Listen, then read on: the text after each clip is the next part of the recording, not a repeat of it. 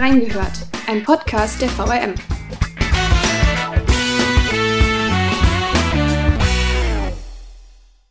Es ist ein Tag, der die Welt verändert hat. Am 11. September 2001 entführten Anhänger der Terrororganisation Al-Qaida in den USA vier Passagierflugzeuge. Zwei der Maschinen flogen die Terroristen in die beiden Hochhaustürme des New Yorker World Trade Center. Durch die Explosion der Flugzeuge wurden die Gebäude in Brand gesetzt, stürzten kurz darauf ein. Das dritte Flugzeug steuerten die Entführer ins Pentagon, dem Hauptsitz des US-Verteidigungsministeriums. Nur durch den selbstlosen Einsatz der Passagiere verfehlte die vierte Maschine als einzige ihr Ziel und stürzte kurz darauf in der Nähe von Pittsburgh ab. Der terroristische Massenmord forderte an diesem Tag 2996 Menschen aus 92 Ländern. Die Berichterstattung über den bisher größten Terroranschlag in der Geschichte der USA musste schnell gehen. Redakteure mussten Schock und Entsetzen hinten anstellen. Wie das gelang und was auch unsere Leser am 11. September 2001 erlebten. Wir haben reingehört. Und damit herzlich willkommen zu Reingehört. Heute mit einer Sonderfolge zu dem Tag, der, wie meine Kollegin Lea Helbach es eben schon ausgedrückt hat, die Welt verändert hat.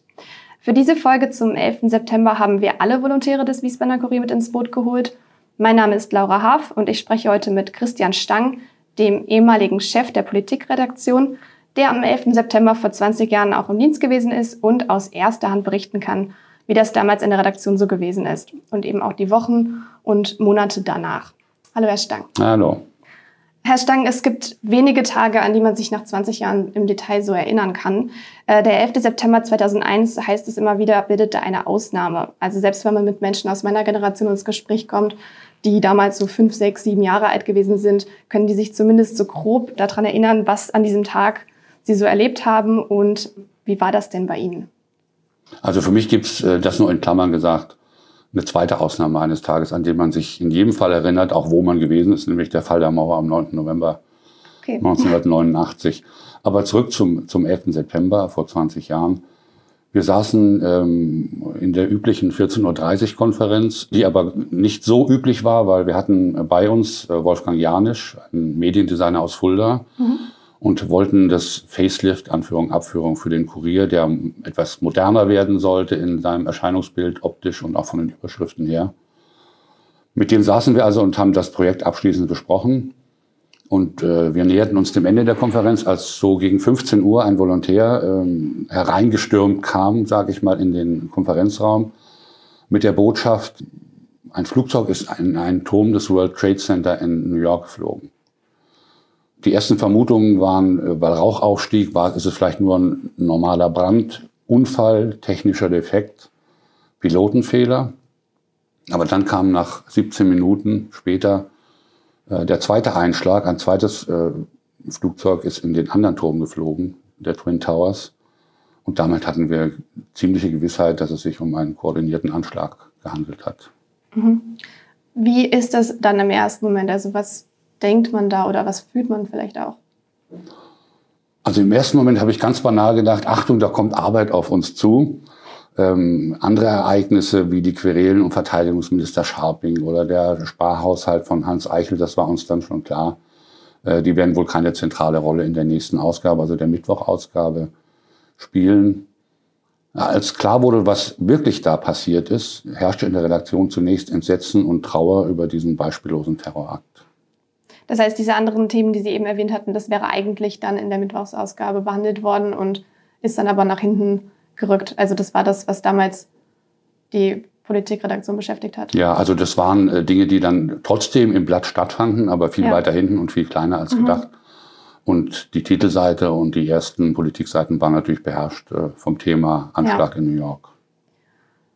Wie ist es dann in so einem Moment, wenn man den eigenen persönlichen Schock hat, über was da geschehen ist und dann aber auch als Journalist ja funktionieren muss und eigentlich diese Gefühle so ein bisschen abstellen muss?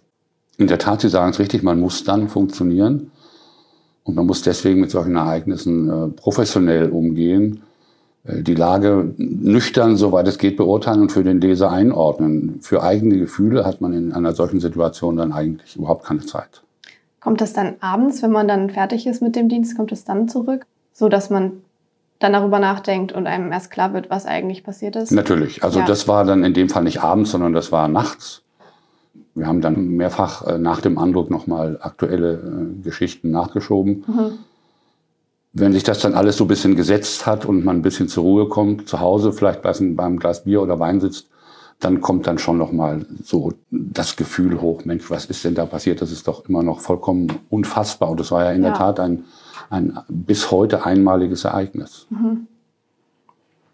Wie sind Sie danach weiter vorgegangen, also an dem Tag? Äh, heute würde man wahrscheinlich erstmal einen kurzen Text online stellen, relativ schnell. Das ging ja damals aber nicht. Da war das mit dem Online ja noch nicht so Thema. Wie ist es dann gewesen? Also es gab ja schon das Internet, aber das ja. war noch in den Kinderschuhen. Ähm, aber der Kurier hatte äh, damals, vor 20 Jahren, natürlich noch kein ähm, Online-Portal. Sowas gab es nicht. Also waren wir eigentlich ganz äh, darauf angewiesen, ähm, Old School, sage ich mal, haben wir in den Glaskästen, die es früher noch gab, hier vorne in der äh, Langgasse des Kurier, haben wir ein Sonderblatt aufgehängt mit den zentralen Botschaften zu dem Ereignis. Und dann haben wir gemeinsam den Mainzer Kollegen, mit den Kollegen der Allgemeinen Zeitung, einen sechsseitigen Sonderdruck zusätzlich zur handelsüblichen Anführung, Abführung, Mittwochausgabe produziert und möglichst schnell an den Leser gebracht. Das Sonderblatt, wissen Sie noch ungefähr, was da drauf stand? Also war das einfach eine kurze Information, was passiert ist? Das war nicht das erste und auch nicht das letzte, was wir gemacht haben. Das war ja. damals so ein probates Mittel für aktuelle Ereignisse. Das ist einfach ein DIN A4-Blatt mit einer Überschrift. Oben steht Wiesbadener Kurier und dann stehen da vielleicht 40, 50 Druckzeilen mehr, passt da nicht drauf. Mhm. Äh, und das wurde dann eben ausgehängt unten in der Langgasse. Und die Sonderseiten, was stand da so drauf? Also die Sonderseiten waren, also das hat sich natürlich auch überschnitten mit der normalen, sage ich, Mittwochausgabe. Ja. Es war ja auch unvermeidlich. Aber wir waren damit eben etwas schneller beim Leser und wir hatten auch einige zusätzliche Informationen, die wir im Hauptblatt nicht unterbringen konnten. Wie informiert man denn schnell und objektiv über so ein Thema, das ja sehr emotional beladen ist und vielleicht sogar auch Panik bei den Menschen auslösen könnte? Also mein Eindruck damals war, und das ist es auch heute noch, es gab damals in Deutschland äh, große Anteilnahme, es gab äh, Dichterketten in den großen Städten, mhm. es gab viele Gottesdienste. Nach meinem Eindruck, es herrschte Erschütterung, aber von Panik habe ich eigentlich äh, nichts verspürt. Obwohl die Auswirkungen ja auch in Deutschland spürbar waren. Das haben wir ja. in Berlin gemerkt. In Frankfurt wurden teilweise die Hochhäuser gesperrt. Der Flugverkehr nach Amerika wurde zunächst mal eingestellt. Aber Panik habe ich damals nicht empfunden. Das heißt aber, dass die Furcht da war, dass es kurz danach direkt auch in anderen Städten passieren kann? Oder? Ja, ja. das konnte man natürlich nicht ausschließen. Ja. Ähm, aus der heutigen Perspektive, wenn so etwas passiert, würde man vermutlich erstmal online gehen, sich da informieren. Also vermutlich würde eine Meldung aufs Smartphone gesendet werden und dann informiert man sich über Smartphone, übers Internet. Damals hat ja das Fernsehen eine wichtige Rolle gespielt. Aber grundsätzlich, wie bekommt man weitere Informationen oder wie war das damals, dass man weitere Informationen bekommen hat? Es haben damals relativ schnell, kurz nach 15 Uhr, sowohl der US-Nachrichtensender CNN, äh, der ist sofort live gegangen. Mhm. Äh, da konnte man auch teilweise tatsächlich den Einschlag des zweiten Flugzeugs, der ja nur 17 Minuten nach dem ersten war, konnte man da live im Fernsehen sehen. Auch die deutschen Sender, vornehmlich ARD und ZDF, haben ihr Programm sofort umgeschmissen. Den ganzen Abend haben die leergeräumt und haben 24 Stunden nur über dieses Ereignis berichtet. Und das war auch für uns damals die erste, die aktuellste und natürlich auch eine total authentische Informationsquelle, denn sie sehen ja da, was passiert und mhm. müssen sich nicht darauf verlassen, was ihnen irgendjemand erzählt oder, ja. oder in einem schriftlichen Bericht niederlegt. Ansonsten mussten wir uns aber weitgehend äh, und konnten uns auch auf die großen Nachrichtenagenturen, Deutsche Presseagentur und Associated Press verlassen. Ich habe jetzt auch online gelesen tatsächlich, dass das so ein bisschen der Durchbruch des Internets gewesen ist als Nachrichtenmedium. Also dass die Leute, die im Fernsehen vielleicht gesagt haben, okay, ich möchte mich jetzt noch weiter informieren, dann halt auch doch online gegangen sind und da halt weitere Informationen bekommen haben. Wie würden Sie das einordnen? Ja, das war damals sicher ein, ein ich sag mal so, wie jetzt die Pandemie ein, ein Schub für die Digitalisierung war, mhm. unter anderem in den Schulen, war das damals sicher ein, ein Schub für, für das Internet, weil man hat eben gemerkt, die Leute wollen möglichst schnell informiert werden und nicht warten. Also Fernsehen ist gut, aber es ist halt ein Konkurrenzmedium und man will aber als Medium selbst auch möglichst schnell informieren. Und deswegen ist es dann, glaube ich, im Anschluss ist die Entwicklung des Internets sehr viel schneller gegangen, mhm. als es ohne das gewesen wäre. Am Tag selbst muss man sagen, waren es hauptsächlich äh, amerikanische Portale, ähm, die informiert haben, die auch aufgerufen wurden und dann für viele Stunden komplett zusammengebrochen sind. Also zusammengebrochen im Sinne von, es war überlastet? Überlastet, genau. Ja. Oh wow, okay. Welche Kollegen haben damals denn mit Ihnen zusammengearbeitet? Beziehungsweise gab es irgendwelche Themengebiete, um die Sie sich jetzt speziell gekümmert haben? Also es gab nach diesem 11. September nur ein Thema für viele Wochen für die Zeitung. Und äh, gemeinsam mit der Chefredaktion war ich als Politikchef natürlich für die Gestaltung der Titelseite und die Themenverteilung auf den weiteren Seiten verantwortlich. Es gab drei weitere Kollegen in der Politikredaktion, die mit mir gemeinsam dann täglich fünf oder mehr auch Sonderseiten produziert haben. Die Lokalredaktion war natürlich auch gefordert, weil wir immer noch viele Amerikaner in Wiesbaden haben und damals noch mehr als heute hatten. Da wurden natürlich gefragt, ähm, wie seht ihr das? Gibt es möglicherweise sogar ähm, verwandtschaftliche Beziehungen zu möglicherweise Betroffenen in New York? Und das Berliner Hauptstadtbüro berichtete natürlich regelmäßig und ähm, täglich über die Reaktionen der Bundespolitik, die es ja auch von Anfang an gegeben hat. Für diejenigen, die nicht wissen, was das Berliner Hauptstadtbüro ist, wie würden Sie das kurz beschreiben? Das ist jede Zeitung, wir, wir hatten kein eigenes in dem Sinne. Es gibt große Zeitungen, die haben eigene Berliner Büros, zum Teil mit mhm. fünf Kollegen. Wir haben damals, das war ein anderes als heute, eine sogenannte Pool-Lösung. Das waren drei Kollegen in einem Büro, die aber mehrere Zeitungen in Deutschland äh, bedient haben. Sinn der Sache ist, dass man nicht nur auf die Agenturen angewiesen ist, sondern eben auch eigene Berichte äh, aus Berlin bekommt. Die Sonderexpressausgabe, die damals erschienen ist, wie waren Sie daran beteiligt? Das war, weil natürlich die meisten Kollegen mit der Produktion der Hauptausgabe befasst waren, war das eine, wenn ich mich richtig erinnere, eigentlich die erste Zusammenarbeit zwischen Wiesbadener Kurier und Allgemeiner Zeitung in Mainz, also eine gemeinsame Anstrengung von äh, zwei Redaktionen, die ansonsten damals noch jeweils vollkommen eigenständig produziert haben. Das heißt, es war das erste Mal, dass es da Überschneidung gegeben hat. Soweit ich mich erinnere, war es das erste Mal, dass wir gesagt haben, wir müssen jetzt die Kräfte bündeln und für diese sechsseitige Sonderausgabe alle Mann an Bord holen, die zur Verfügung stehen. Und das war eben dann sinnvoll, äh, das gemeinsam mit den Blauen, wie wir immer sagen, also mit der Allgemeinen Zeitung äh, in Mainz zu machen. Sehr schön. Haben Sie irgendwelche Leserreaktionen wahrgenommen, also jetzt auf das Sonderblatt, was dann äh, draußen in diesem Glaskasten hing und auch auf die Sonderausgabe? Oder gab es vielleicht sogar Anrufe von, von Menschen, die äh, sich informieren wollten, nochmal darüber hinaus oder sich vielleicht auch Sorgen gemacht haben um Angehörige in New York? Also es hat sicher Reaktionen gegeben, aber der Gestalt, dass Leute angerufen haben und sagen, pass mal auf, ich habe da eine Tante zweiten Grades in New York oder so, das war eher die Ausnahme. Mhm. Es wird ja immer wieder gesagt, es ist ein Tag, der die Welt verändert hat. Wie würden Sie das tatsächlich einordnen? Naja, zunächst mal unmittelbar nach dem Ereignis, da schwirrte ja dieses äh, Stichwort Welt verändert durch die ganze Welt. Ich habe zunächst mal gedacht, dieser Satz, ein Tag, der die Welt verändert, ist schnell mal so dahingesagt. Mhm. Tatsächlich aber waren ja der Irakkrieg und der Einmarsch der Amerikaner in Afghanistan wenige Tage später ja. äh, die unmittelbare Folge des 11. September. Und in Afghanistan leider sehen wir heute die fatalen Folgen davon. Wie ging es dann weiter in den, in den Tagen, Wochen und Monaten nach dem Anschlag in der Redaktion? Sie meinen jetzt wie wir ähm, auf Jahrestage reagiert haben, frühere, erster, zweiter, fünfter, zehnter? Oder meinen Sie so hm. die tägliche Routine? Im Beides. Also natürlich die ersten paar Tage hatten Sie ja schon erzählt, aber auch danach. Also es ist ja wahrscheinlich ein Thema, was mehrere Wochen, Monate einfach immer wieder im Blatt gewesen ist und immer wieder neu aufgerollt wurde und ja, ich habe es ja schon gesagt, wir haben dann wirklich über viele Wochen mindestens fünf Sonderseiten jeden Tag dem Leser ja. angeboten. Das war ja auch zum Teil sehr bildlastig. Man erinnert sich an die Menschen, die wie eingestaubt aussahen, als wäre über mhm. ihnen ein Sack Mehl ausge, ausgekippt worden, an die drei Feuerwehrleute, die auf den Trümmern die amerikanische Flagge gehisst haben. Also wir haben schon deutliche Sonderanstrengungen unternommen. Das war auch mit viel Arbeit verbunden. Andere Themen sind in den Hintergrund getreten und eben schon angesprochen. In der Folge haben natürlich uns dann der Einmarsch in Afghanistan und der Irakkrieg weiter vorrangig beschäftigt, neben anderen Themen.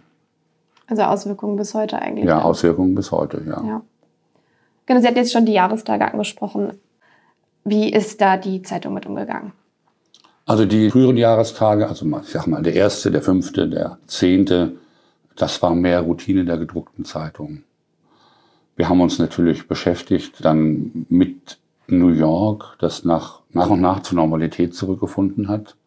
Es gab ja auch dann den Neubau auf Ground Zero, wo die Twin Towers mal gestanden haben. Wir haben uns beschäftigt mit Afghanistan, mit dem demokratisch gewählten Präsidenten Hamid Karzai, der politischen Lage in Afghanistan und dem Ende der Taliban-Herrschaft. Dem vorläufigen Ende, muss man aus heutiger Sicht sagen. Ich finde es aber jetzt zum 20. Jahrestag ausgesprochen erfreulich, dass wir uns als Medium weiterentwickelt haben, dass wir den Lesern oder sagen wir besser Kunden oder Usern, sagt man ja auch, heute ein multimediales Angebot liefern können in Wort, Ton und Bild, interaktiv und ich sage mal zeitgemäß. Da sind Sie ja auch sehr äh, dran beteiligt. Auf jeden ja. Fall. Mit dem äh, Text, der in Print erscheinen wird, den ich auch in den Show Notes markieren werde. Und jetzt der Podcast und auch online sind Sie ja auch beteiligt, richtig? Ja, wir machen online ja einen sogenannten Zeitungsständer, wo wir, da ist die Sonderausgabe zu sehen, die Titelseite der Sonderausgabe, mhm. die Titelseiten der normalen gedruckten Zeitung.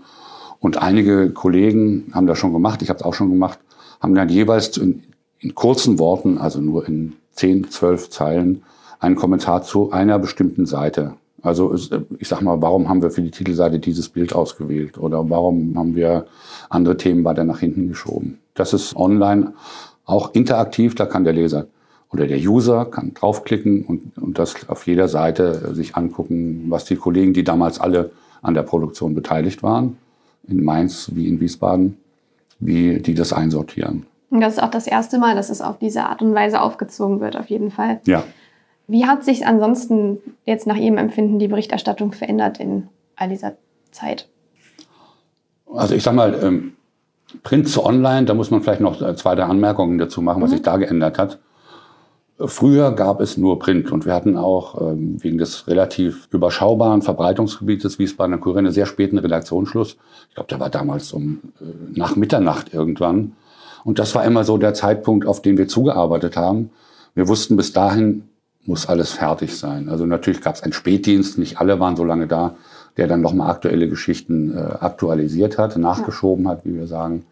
Das hat sich aber mit dem, mit dem Einzug des Internets und auch dem Online-Auftritt der Zeitungen der VRM natürlich vollkommen verändert, weil jetzt online first ist, ist klar, wenn ein besonderes Ereignis ist, dann ist nicht der Blick auf den Redaktionsschluss der Printausgabe gerichtet, sondern der ist darauf gerichtet, möglichst schnell den Leser zu informieren und mhm. wenn es gut geht, möglichst auch schneller als andere Nachrichtenportale. Dort hat sich die Arbeit der Redakteure, der Reporter, Korrespondenten grundlegend geändert in dieser Zeit. Wobei Print ja dann auch noch andere Vorteile hat. Also man kann ja, man kann das äh, online sehr interaktiv gestalten und Print hat dann wieder andere Möglichkeiten. Ja, natürlich. Das ist ein, es ist ja ein anderes Thema, aber nur ein Satz dazu. Print ist natürlich ja. weiterhin auch in, in, Zeiten von Internetauftritten. Print ist natürlich weiter ein ausgesprochen wichtiger Bestandteil ja. unseres Geschäftsmodells. Auf jeden Fall. Äh, Sie hatten es schon erwähnt, das Memorial in New York, das Ground Zero Memorial. Waren Sie da selbst schon mal? Nein. Leider nicht. Ich war überhaupt noch nie in New York, muss ich gestehen. Ah, okay, ich auch nicht. Zuletzt, zuletzt äh, auch durch Corona bedingt, weil ich habe es ja. fest vor, äh, das nachzuholen. Ja, die äh, Kollegin Jula Dibiasi, die hatte gesagt, dass sie dort gewesen ist und dass sie es sehr, sehr beeindruckt und bewegend gefunden hat. Und gerade auch im Vergleich zu anderen Denkmälern, die sie meint, einen eher, ich zitiere, eher kalt lassen, war das gerade sehr, sehr beeindruckend für ja, sie, hat sie das gesagt. Glaube ich. Also ist auf jeden Fall auf meine Liste gerückt von Orten, wo ich mal hin muss. Zu den Auswirkungen auf heute. Es war ja damals so, also ich kann das jetzt von meinen eigenen Eltern nicht bestätigen, aber es wird immer wieder gesagt, dass gerade in der älteren Generation die äh, Furcht vor einem dritten Weltkrieg dann auch nach dem Ereignis auf jeden Fall vorhanden war. Auch Leute irgendwie äh, direkt, wie jetzt auch in Corona-Zeiten, dann hamstern gegangen sind und auch die Bild-Zeitung hatten sie ja auch geschrieben, von einem dritten Weltkrieg berichtet hat. Wie würden Sie das bewerten? Also ich kann natürlich die ältere Generation, wenn man jetzt an unsere Eltern denkt, die das alles äh, miterlebt haben, wenn die solche Bilder sehen äh, von brennenden Türmen, da kommen natürlich Erinnerungen hoch ja. an Bombenangriffe auf große deutsche Städte. Das ist vollkommen klar. Die Bildzeitung haben Sie schon angesprochen, die hat in der Tat im Kommentar haben sie gesagt, so das ist der Ausbruch des Dritten Weltkriegs. Das habe ich damals für völlig übertrieben äh, gehalten. Und ich halte es auch heute noch für unangemessen. Das war in der Tat Panikmache. Ein globaler Krieg gegen den Terror, das war ja auch so mal ein Stichwort in dieser Zeit. Ja. Der hätte ja nichts anderes bedeutet als äh, den Dritten Weltkrieg. Und Stichwort Panikmache. Aufgabe des Journalisten ist es ähm, sicher nicht in solchen Fällen, die Bevölkerung in irgendeiner Weise zu beeinflussen oder zu beruhigen, sondern Aufgabe ist die möglichst objektive Berichterstattung was ja dann aber auch auf jeden Fall den Effekt hat, theoretisch, wenn man jetzt nicht wie die Bildzeitung so eine Überschrift druckt, dann ist das ja auf jeden Fall trotzdem eine Art von Beruhigung. Also neutrale Berichterstattung kann ja das Gegenteil von der Panikmache, die dann eben mit so einer Überschrift erreicht. Wenn man so will, ja. ja. Also wenn man versucht, Panikmache zu, zu vermeiden, kann man das im Umkehrschluss genau. Beruhigung der Leserschaft nennen. Ja, okay. Hm. ja, welche psychologischen Folgen hatte der Anschlag vielleicht auch in Wiesbaden und Hessen? Aber auch insgesamt in Deutschland zumindest liest man immer wieder, dass gerade diese Überzeugung bei vielen geherrscht hat, dass jetzt alle islamistischen Mitbürger, Mitbürgerinnen Unterstützer von diesen terroristischen Gruppierungen sind und dass ja auch Diskriminierung, also gerade religionsbedingte Diskriminierung ja auch geschürt hat oder auch so ein bisschen so ein Vorurteilsbild von einer bestimmten Personengruppe, die äh, ja sich auch auf die Geflüchteten-Thematik ausgewirkt hat. Ja, natürlich. Äh, wir hatten ja, das werden Sie auch gesehen haben, neulich ein großes Stück in der Zeitung mit Muslimen, die sich genau zu diesem Thema geäußert ja. haben, inwieweit sie da betroffen sind. Also eine gewisse Stigmatisierung von Muslimen hat es gegeben in der Folge und die gibt es, wie wir alle wissen, auch weiterhin. Aber ich sage auch, nach den Erfahrungen mit der Flüchtlingswelle 2015 müssen wir sicher aufpassen, dass diese Debatte mit der Aufnahme von vielen tausend Flüchtlingen auf Afghanistan nicht erneut entfacht wird. Stichwort Afghanistan. Die USA hat mit Kriegen in Afghanistan und Irak auf die Anschläge reagiert. Die Auswirkungen haben wir ja auch schon angesprochen gehabt, dass sich das auf jeden Fall auch auf die aktuellen Ereignisse in Afghanistan beziehen lässt. Wie stehen die zwei Ereignisse in Verbindung miteinander? Also beides war zunächst mal unmittelbare Folge der Anschläge vom 11. September. Sowohl der Einmarsch in Afghanistan wie auch der Irakkrieg gegen Saddam Hussein. Mhm. Die Taliban, äh, Irak ist ja im Moment aktuell kein Thema oder nicht das große Thema, aber Afghanistan sehr wohl. Und die Taliban haben nicht vergessen, was da vor 20 Jahren passiert ist. Und sie haben sich jetzt ihr Land, Anführung, Abführung, zurückgeholt nach dem Ende der amerikanischen Mission. Und die Lehre für mich daraus lautet auch, äh, die Welt lässt sich nicht vom Weißen Haus aus regieren. Auf jeden Fall. Wir kommen jetzt noch zu unserer Rubrik Nachgehört. In der haben sich die Kolleginnen Julia Di Biasi und Zita Hille an euch gewandt, unter anderem an die Redakteure des Wiesbadener Kurier, wie sie den damaligen Tag erlebt haben, aber auch an die Leser und Leserinnen, Ansonsten vielen, vielen Dank für das Gespräch auf jeden Fall. Gerne, ich bedanke mich. Nachgehört. Wie haben unsere Kollegen aus der Redaktion eigentlich den 11. September 2001 in Erinnerung? Wir haben mal nachgefragt und Olaf Streubig, Nicola Böhme und Sascha Kopp erzählen. Was ich an diesem 11. Ähm, September gemacht habe, weiß ich noch ziemlich genau. Ähm, ich hatte anderthalb Jahre vorher beim Wiesbadener Kurier in der Sportredaktion als freier Mitarbeiter angefangen und war da häufig nachmittags in der Redaktion, um Texte zu schreiben, zum Beispiel meine Handballvorschauen. Damals für die Handballseite zuständig. Da gab es noch kein Internet äh, bei mir zu Hause und auch Telefonate aufs Handy waren ziemlich teuer. Und daher bin ich dann gerade da in der Zeit nur nach dem Zivildienst häufig in die Sportredaktion gelaufen und habe dann da Telefonate mit Trainern und Spielern geführt. Die Texte von freien Mitarbeitern wurden damals nämlich noch entweder gefaxt in die Redaktion und dort von einer sogenannten Erfasserin nochmal abgetippt. Oder man schrieb eben direkt ins Redaktionssystem und ist dann dorthin gegangen. So war ich recht häufig bei den Kollegen vor Ort. Von der damaligen Truppe sind heute übrigens noch der Peter Schneider und Stefan Neumann dabei. Fällt mir gerade ein.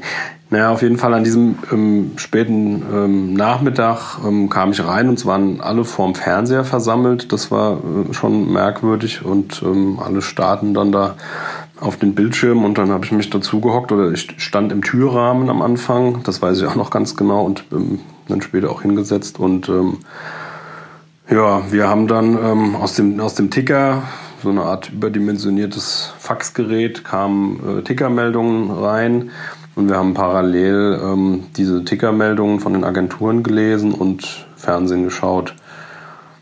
Die Sportredaktion war sonst sehr redselig, aber an diesem Tag ähm, herrschte natürlich Schweigen. Also es war alles äh, unfassbar.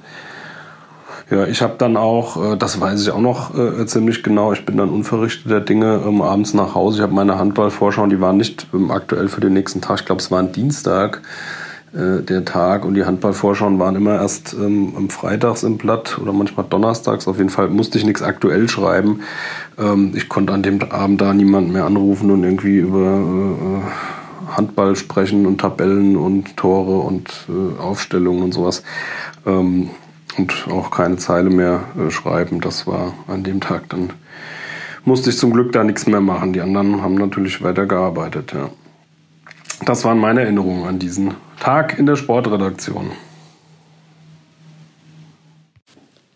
An den 11. September 2001 erinnere ich mich noch ziemlich gut.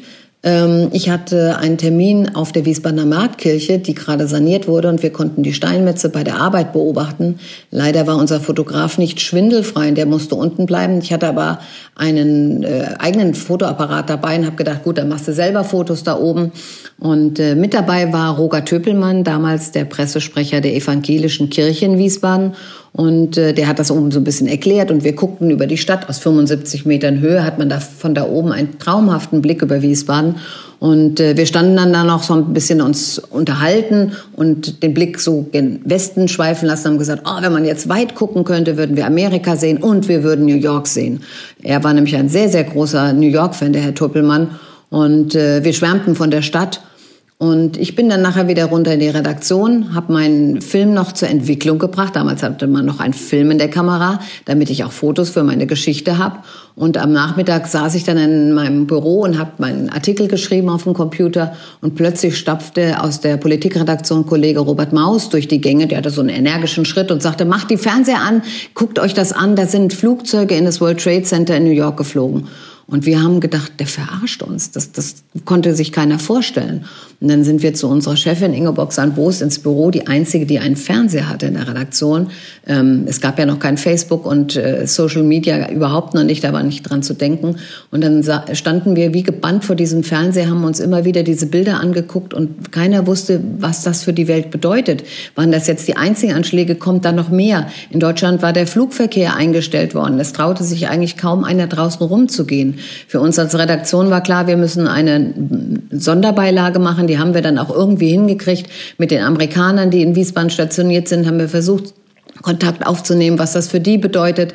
Es war aber auch schwer, da an Informationen zu kommen, weil ja keiner genau wusste, läuft da noch was? Geht das noch weiter? Und zu Hause haben wir natürlich dann auch nur noch vorm Fernseher gesessen, bis spät in die Nacht die Bilder gesehen und immer nur gehofft, dass das nicht das ist, was man so in, im ersten Moment denkt, dass da der dritte Weltkrieg anfängt.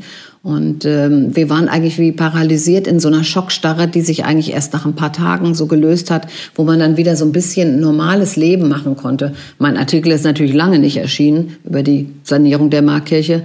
Aber insofern es war einer der skurrilsten Momente, glaube ich, in meinem Leben und das werde ich nie vergessen.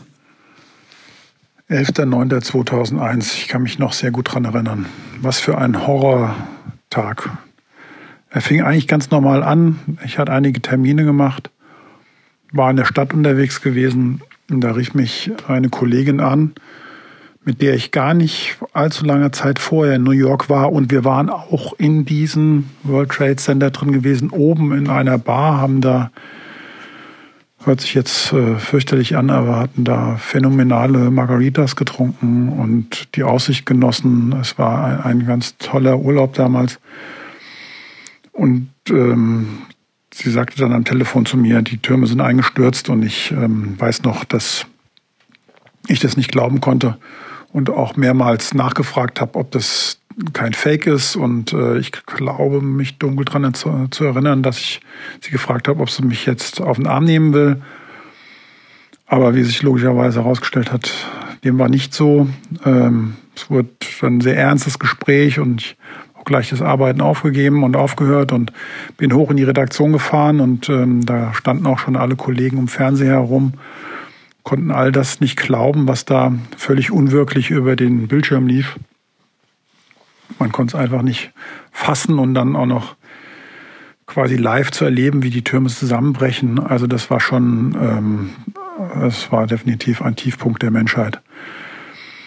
Dann als äh, Journalist fängt man dann, dann doch irgendwie an, ans Arbeiten zu denken und was hat das ähm, für Auswirkungen und klar, als Lokaljournalist ähm, auch da gingen dann gleich die Krisensitzungen los, haben das versucht, lokal runterzubrechen und haben dann auch äh, ein Extrablatt rausgebracht, tatsächlich wirklich nur ein Blatt. Das hing äh, damals die nach drei groß am Markt unten an der Filiale und ähm, an den Säulen. Und da scharten sich auch die Menschen drumherum, um das zu lesen, was wir da anboten. Und äh, ich kann mich noch dran erinnern, abends bin ich noch in, den, ähm, in, in, so einen Elektromarkt gefahren, die so eine ganze Wand mit lauter Fernseher hatten. Und ähm, da hatte ich dann noch ein Bild gemacht, wie wirklich sehr viele Menschen ähm, verständnislos und fassungslos ähm, vor diesem Bildschirm standen, ruhig, ganz ruhig. Wenige haben geredet und sich das angeschaut haben, was da live über den Fernseher lief. Ich weiß auch noch, dass im Nachhinein dann ähm, die Nachberichterstattung hat natürlich wochenlang auch im Lokalen angehalten. Schweigemärsche gab es. Im Dom wurde ähm, Kondolenzbücher ausgelegt. Also es war äh, unglaublich ähm, deprimierende Stimmung gewesen, weil man es einfach nicht glauben konnte.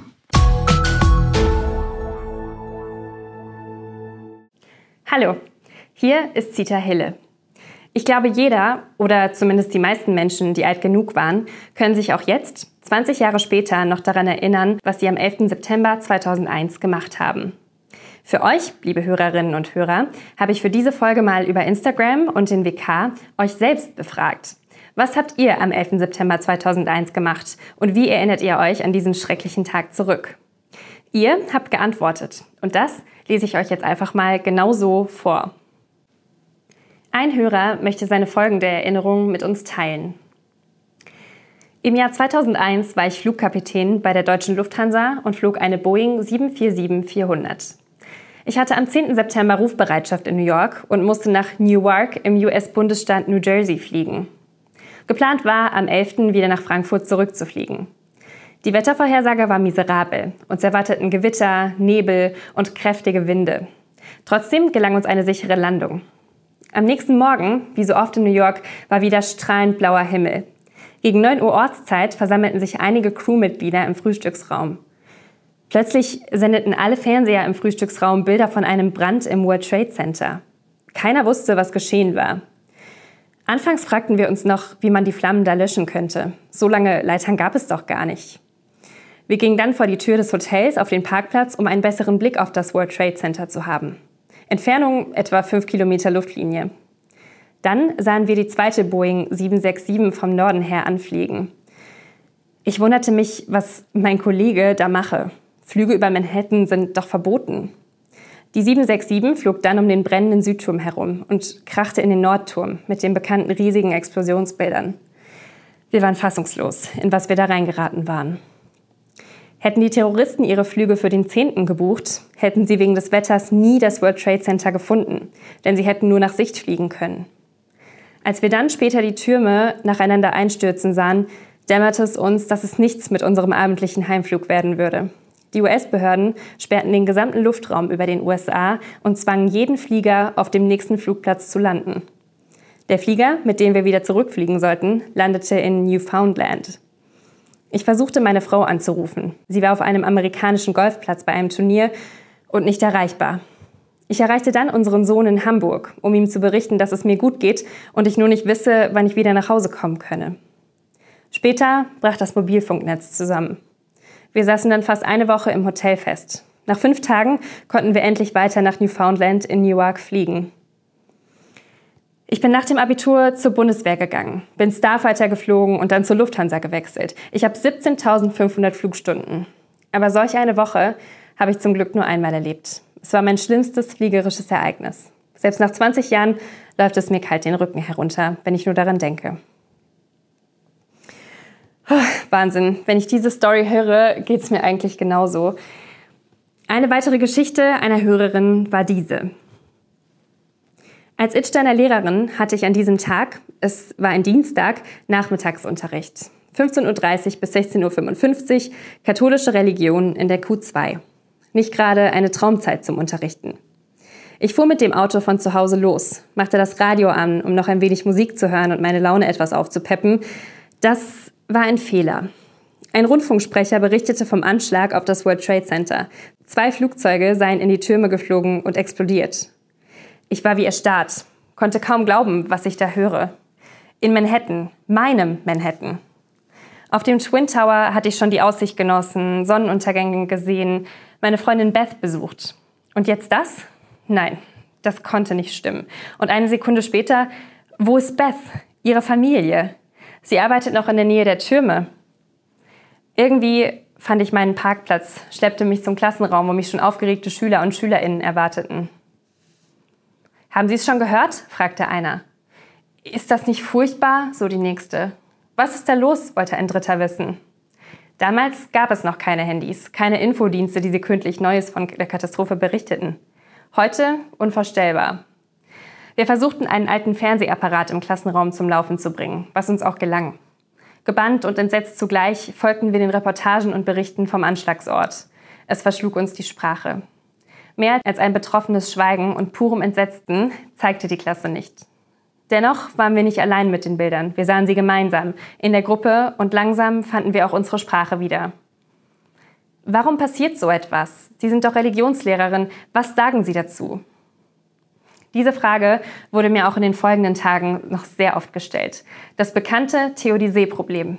Ich versuchte zu verdeutlichen, dass es im Laufe der Geschichte immer wieder die Menschen selbst gewesen sind, die anderen Menschen unermessliches Leid zugefügt haben. Wir Menschen können Dinge verändern und wir können die Verantwortung nicht einfach an Gott abgeben. Aber darüber kann man ewig weiter diskutieren. Am Abend des Anschlags war ich jedoch einfach nur erleichtert, als das Telefon klingelte und eine Stimme sagte, Hi Jutta, it's me. Beth. We're all fine. Unsere Hörerin Linda Schmidt, die übrigens auch einverstanden mit der Nennung ihres Namens ist, hat uns folgende Story geschickt. Damals, wie auch heute noch, war ich Gästeführerin im Kloster Eberbach in Eltville. Ich stand kurz vor 15 Uhr gerade an der Kasse und wartete auf eine Gruppe von amerikanischen Militärangehörigen mit Ehepartnern aus Kaiserslautern. Sie wollten von mir um 15 Uhr eine Führung mit einer Weinprobe bekommen. Ich hatte mich sehr darauf gefreut, da ich meinen Landsleuten als gebürtige Amerikanerin immer sehr gerne das Kloster zeige. Kurz vor der Führung jedoch erfuhr ich von einer Angestellten vom Anschlag. Details seien noch nicht bekannt. Mein erster Gedanke war, das darf doch nicht wahr sein. Mein zweiter Gedanke, soll ich es der Gruppe sagen? Als die Gruppe ankam und ich sie begrüßte, versuchte ich, ihre Gesichtszüge zu interpretieren. Wussten sie schon, dass es vor nur 15 Minuten einen Anschlag auf Amerika gegeben hatte? Ich konnte aber aus ihrem Verhalten nichts herauslesen. Deshalb begann ich erstmal mit der Führung. Ich war sehr aufgeregt und wollte eigentlich Einzelheiten über den Angriff erfahren. Doch das konnte ich in diesem Moment nicht. Gegen Ende der Führung entschloss ich mich dann aber doch noch dazu, den Anschlag zu erwähnen. Die Gäste sollten selbst die Entscheidung treffen, ob sie den Rundgang abbrechen wollten, wenn sie davon wussten. Sofort stellte sich heraus, dass wenigstens einige aus der Gruppe davon wussten. Der Leiter der Gruppe ergriff das Wort und informierte alle über das Geschehene. Die Rückfahrt vom Kloster zur Kaserne wurde geplant, obwohl noch nicht klar war, ob sie überhaupt zurück durften. Es herrschte eine sehr bedrückte Stimmung. Der Nachmittag war für mich ganz anders verlaufen, als ich gehofft hatte. Zu Hause begrüßte ich meinen Mann mit den Worten, das darf nicht wahr sein. Aber es war die bittere Wahrheit. Oh, da kriege ich echt Gänsehaut, wenn ich diese ganzen Geschichten höre. Eine letzte Erinnerung haben wir noch, ebenfalls von einer unserer Hörerinnen. Ich kann mich noch sehr gut an diesen Tag erinnern. In meinem Reisebüro saß eine Kundin und hat einen Flug nach Denver gebucht. In diesem Augenblick kam eine junge Frau ins Büro und berichtete total geschockt von den Ereignissen in New York, dass ein Flugzeug in den Turm geflogen sei.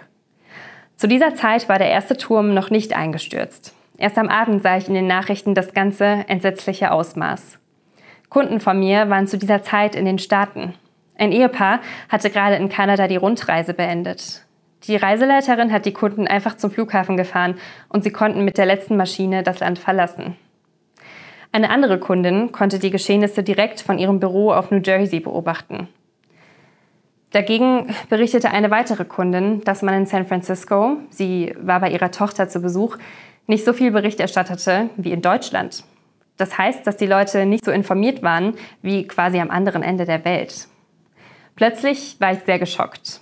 Ein Jahr zuvor waren mein Mann und ich auf Silberhochzeitsreise in New York und standen im Foyer der Türme, als eine Reiseleiterin erklärte, dass die Türme so gebaut wären, dass wenn ein Flugzeug die Kante treffen würde, das ganze Haus einstürzen würde. Wir sind nicht mit in die oberen Stockwerke gefahren. Die Anschläge haben die Welt nachhaltig verändert. Diese Feindseligkeiten zwischen den Religionen hatte ich bis dato nie empfunden. Oh Mann, ich weiß gar nicht, was ich dazu sagen soll. Also erstmal vielen lieben Dank an alle, die uns eine Geschichte geschickt haben. In Gedenken an die Opfer wollen wir die Erinnerung natürlich wachhalten. Und daher könnt ihr eure Geschichten vom 11. September natürlich auch, wenn ihr es nicht eh schon getan habt, mit uns und allen anderen Hörern und Hörerinnen teilen, um einen Beitrag gegen das Vergessen zu leisten und euch auch untereinander auszutauschen. Das geht ganz einfach unter dem Post zu dieser Podcast-Folge auf Facebook oder eben auch auf Instagram. Falls ihr uns aber privat schreiben wollt, könnt ihr das gerne auch über audio.vrm.de machen. Manche Beiträge erscheinen außerdem auch am Samstag, also eben am 11. September, in der Printausgabe des Wiesbadener Kurier und online. Lest also da auch gerne mal rein.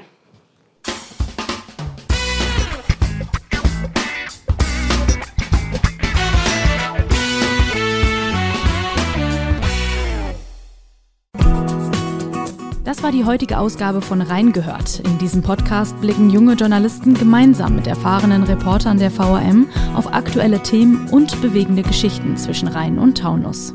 Ihr wollt noch mehr spannende Geschichten, Reportagen und News aus eurer Region? Dann probiert doch einfach mal unser Plus-Angebot aus. Einfach reinklicken unter vrm-abo.de slash podcast. Ein Angebot der VRM.